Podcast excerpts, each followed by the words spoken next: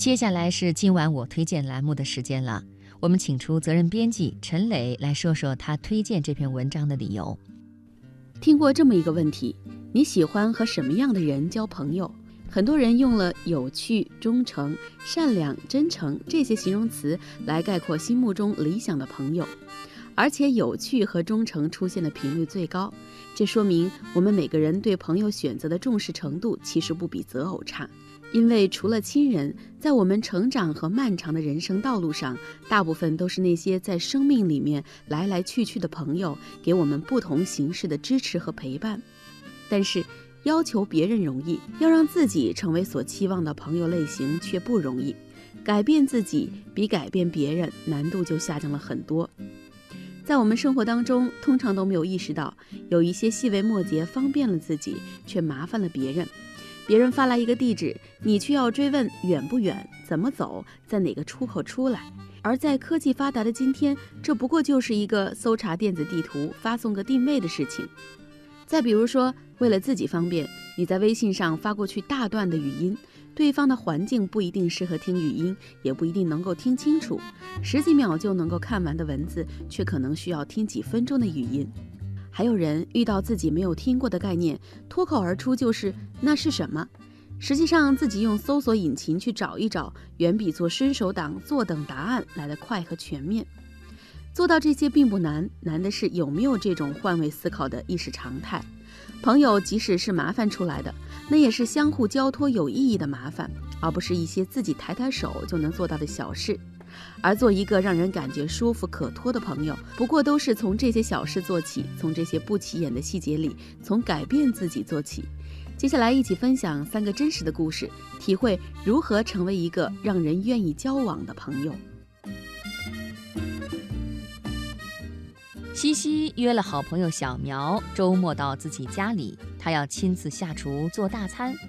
从中午开始就采购各种食材，准备菜单，忙得不亦乐乎。西西和小苗都有自己的孩子，而且两家之间的距离比较远。小苗下了地铁以后，还必须步行十五分钟才能够到达西西的家。由于之前小苗已经和另一个朋友来过家里两三次了。西西就没有多想，只等着在饭点儿之前，小苗带着孩子敲响自己家的门。这时候还在厨房挥汗如雨的西西接到了小苗的电话，说：“哎，我到了之后，你能不能出来接我一下啊？我忘记你们家怎么走了。”西西赶紧指路。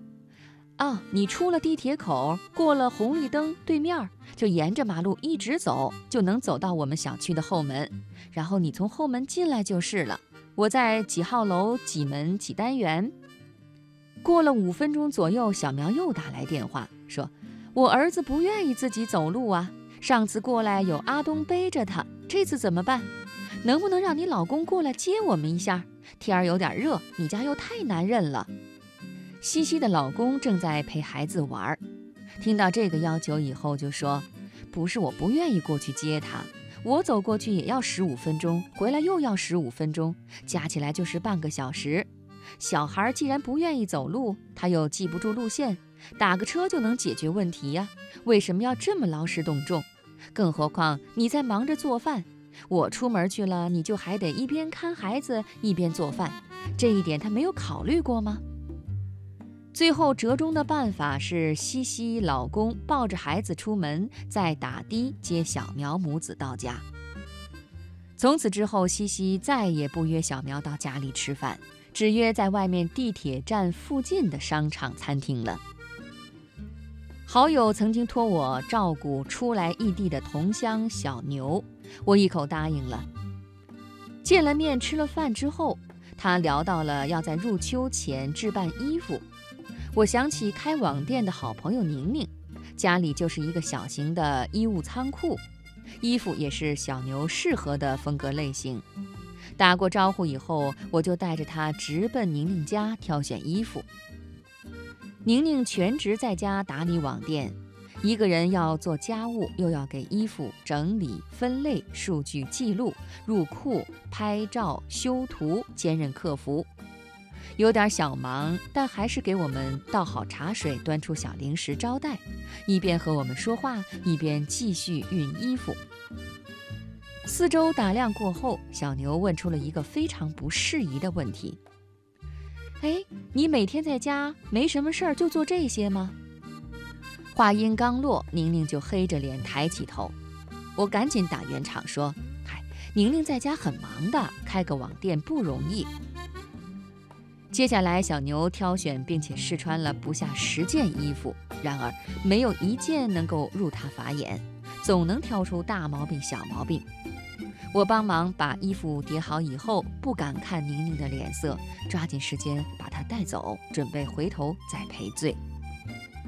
然而，不管我怎么道歉和表示请吃饭，宁宁都不太搭理。直到个把月后，才回了我一句：“如果你对一个朋友都不太了解，就不要直接把他带到别人家里。”尽管现在还有些来往，但我和宁宁的关系已大不如前。至于小牛，我再也没有主动的联系过他。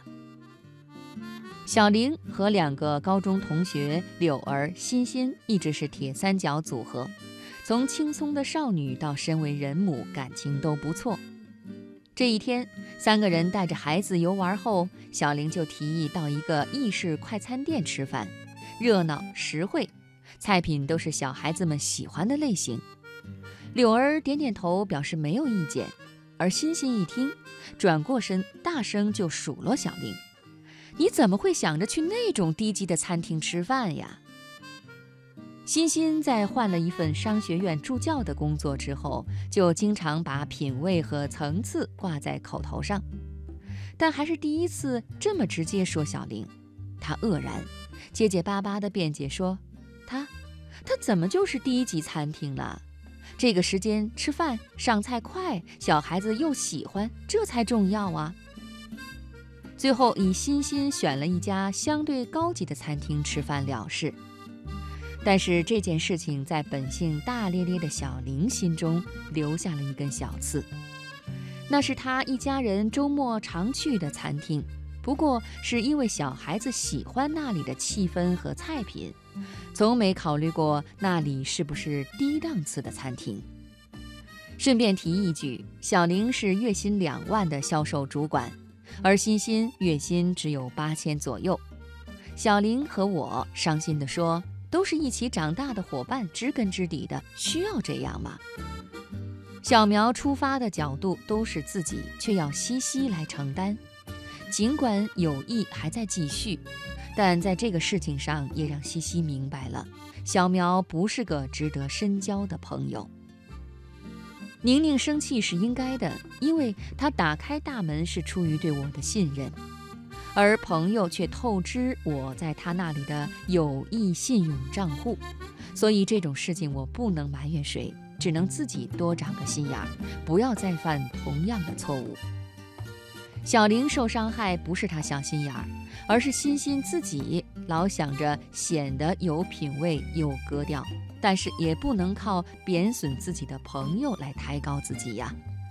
有的人当时没有觉察，曾经亲密的好友变得疏离，就是从这些细节里面慢慢的渐行渐远。再亲密无间的朋友，我们都需要构建一个体察、尊重对方的基础啊。